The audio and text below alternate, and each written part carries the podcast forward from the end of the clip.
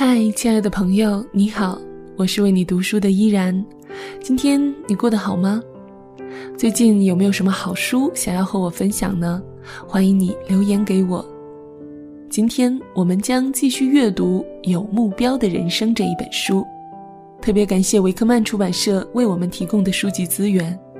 如果你想要和我一同完整阅读这本书，欢迎在淘宝或微店搜索“维克曼书屋”。购买正版进行阅读，下面呢就开始我们的读书之旅，继续走进电学之父迈克尔·法拉第的人生。法拉第作为一名天才的电学大师，在电磁学的新领域中树立起前进的路标。1837年，他引进了电场和磁场的概念。1843年，法拉第用有名的冰桶实验证明了电荷守恒定律。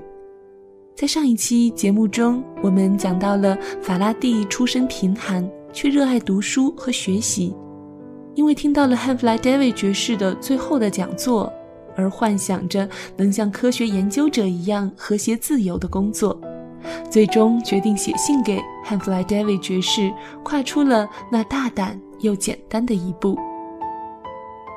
法拉第把写给汉弗莱爵士的信夹在了一本精心记录了隋唐笔记的皮质笔记本中，信中洋溢着年轻人的乐观和自信，毛遂自荐寻找在他的实验室工作的机会。法拉第得到的答复很含糊，然而不久，由于汉弗莱爵士不得不突然解雇一位实验室助手，他随后想起了年轻的法拉第、他的信以及他的笔记。一天晚上，法拉第在家中正准备休息时，突然传来了急促的敲门声。他从卧室的窗外望去，看见一辆讲究的马车和一位手中拿着信的男仆。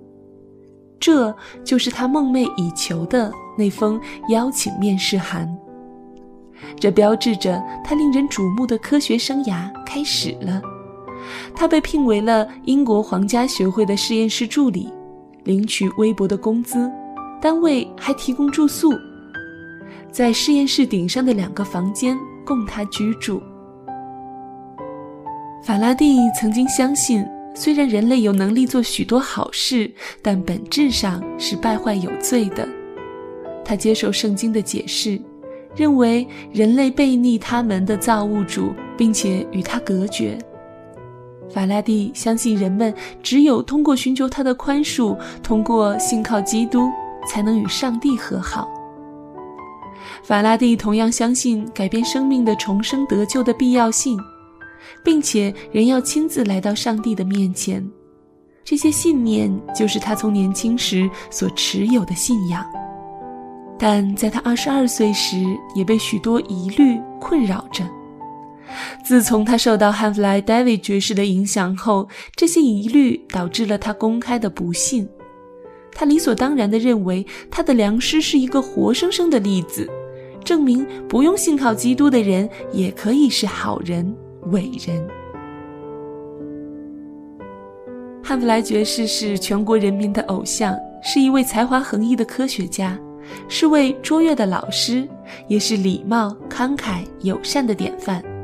但他不是基督徒，看起来似乎科学知识也能够像基督教信仰一样，给予其追随者精神和品格上的优良品质。但法拉第对圣经关于人类败坏本质的一贯教导没有怀疑太久，因为他越亲近他的偶像，就愈发不喜欢他的样子。成为汉弗莱爵士私人助手的这十八个月期间。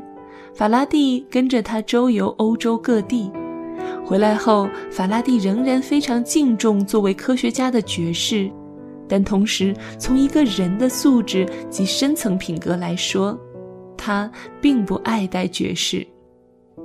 在路途中，这位伟大的科学家表现出暴躁、急躁、自负、不公正及不友善的一面。欧洲之行结束后，法拉第带着感激的心。回到了家庭温馨的圈子里，回到了旧时熟悉的圣保罗像教堂，那里有谦卑和蔼的长老的智慧。回到英国皇家学会，法拉第马上实施了一项最为艰巨的读书计划，来扩展他自己在科学领域的学习。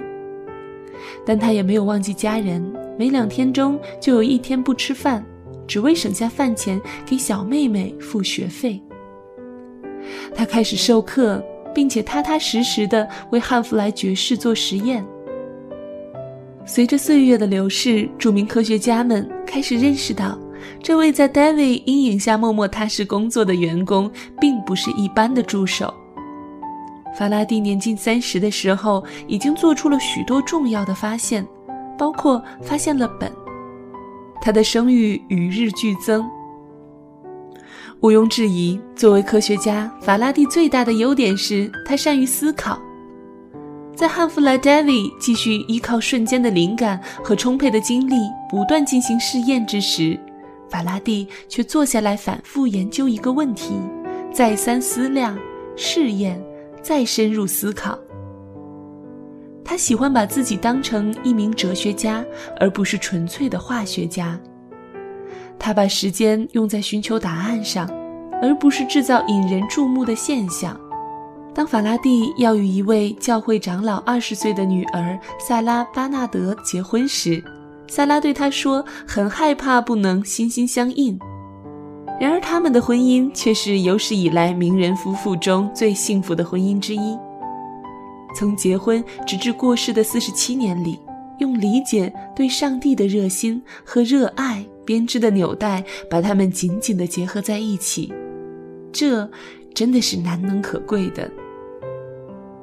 幸福婚礼过后的一个月，法拉第在教会的聚会上见证了自己的信心，公开表明了他基督徒的身份，并请求成为教会会友。他告诉大家他如何求主宽恕自己所有的罪，并把自己的生命完全交托给神。他告诉他们。他是如何确信上帝聆听了他的祷告，改变了他的心，并且使他成为了新造的人？从孩童时代开始，他在教会时就是一个可怖的聆听者，但直到三十岁时，在跨过了曾困扰他的汪洋般的疑虑，并证实了基督为他所成就之事的真实性之后。他才迈开了进入教会的脚步。婚后三年里，法拉第进行了大量的试验，探索如何在不用电池的情况下获得电力。在英国皇家学会的阁楼上那间设备林立的实验室里，他为寻找电磁现象的解释，用磁铁进行了无数次的试验。尽管受到了汉弗莱爵士的质疑与卑劣的反对，但法拉第仍然当选为英国皇家学会的资深会员。之后，法拉第跻身于电磁研究的最前沿。在汉弗莱爵士过世之后，法拉第顺理成章地完全掌控了英国皇家学院的研究活动。当时，实验室里产生电流的方式有两种。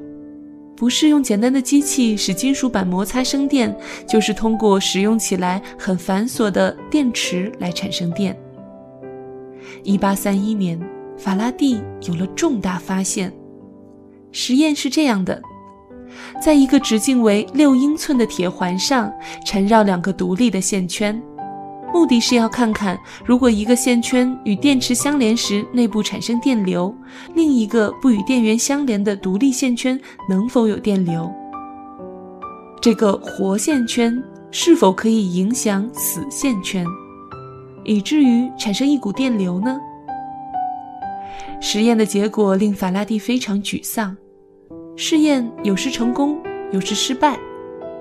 试验成功之处只是足以让他知道试验的方向是正确的，但失败之处让他意识到还需要继续付出极大的努力。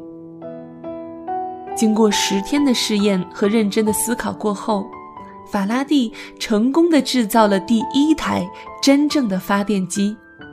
他在没有电池的情况下发出了电，为现今的电气时代奠定了基石。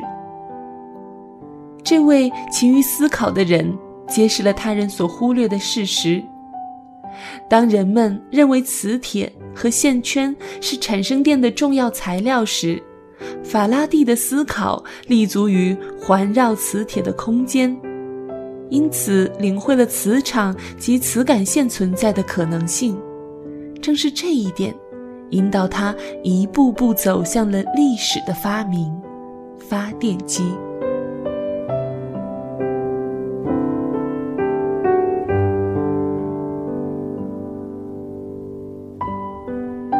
今天和大家分享的书籍是由维克曼出版社授权录制的《有目标的人生》，作者彼得·马斯特斯，由思文翻译。如果你听完后感觉有所收获，欢迎你留言给我。如果你喜欢这本书，想要阅读全本，欢迎购买正版进行阅读。我是主播依然，喜欢我的节目，可以在新浪微博关注 NJ 依然，或者加入我的公众微信 NJ 依然五二零。留言或转发本期节目，有机会获得这一本有目标的人生。我会在全书更新完毕后，从所有的转发或留言者中抽取五位送出这本书。依然代表作者 Peter 感谢您的收听，我们下周一再会。This is my father's world, and to my listening.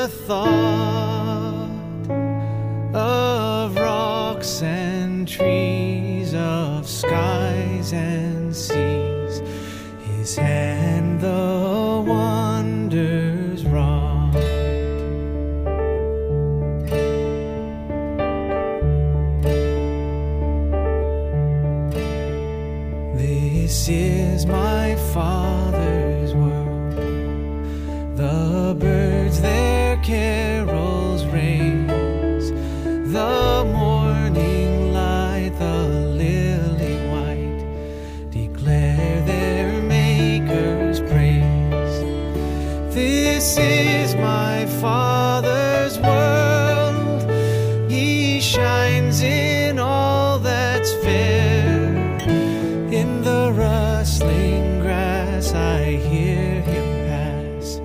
speaks to me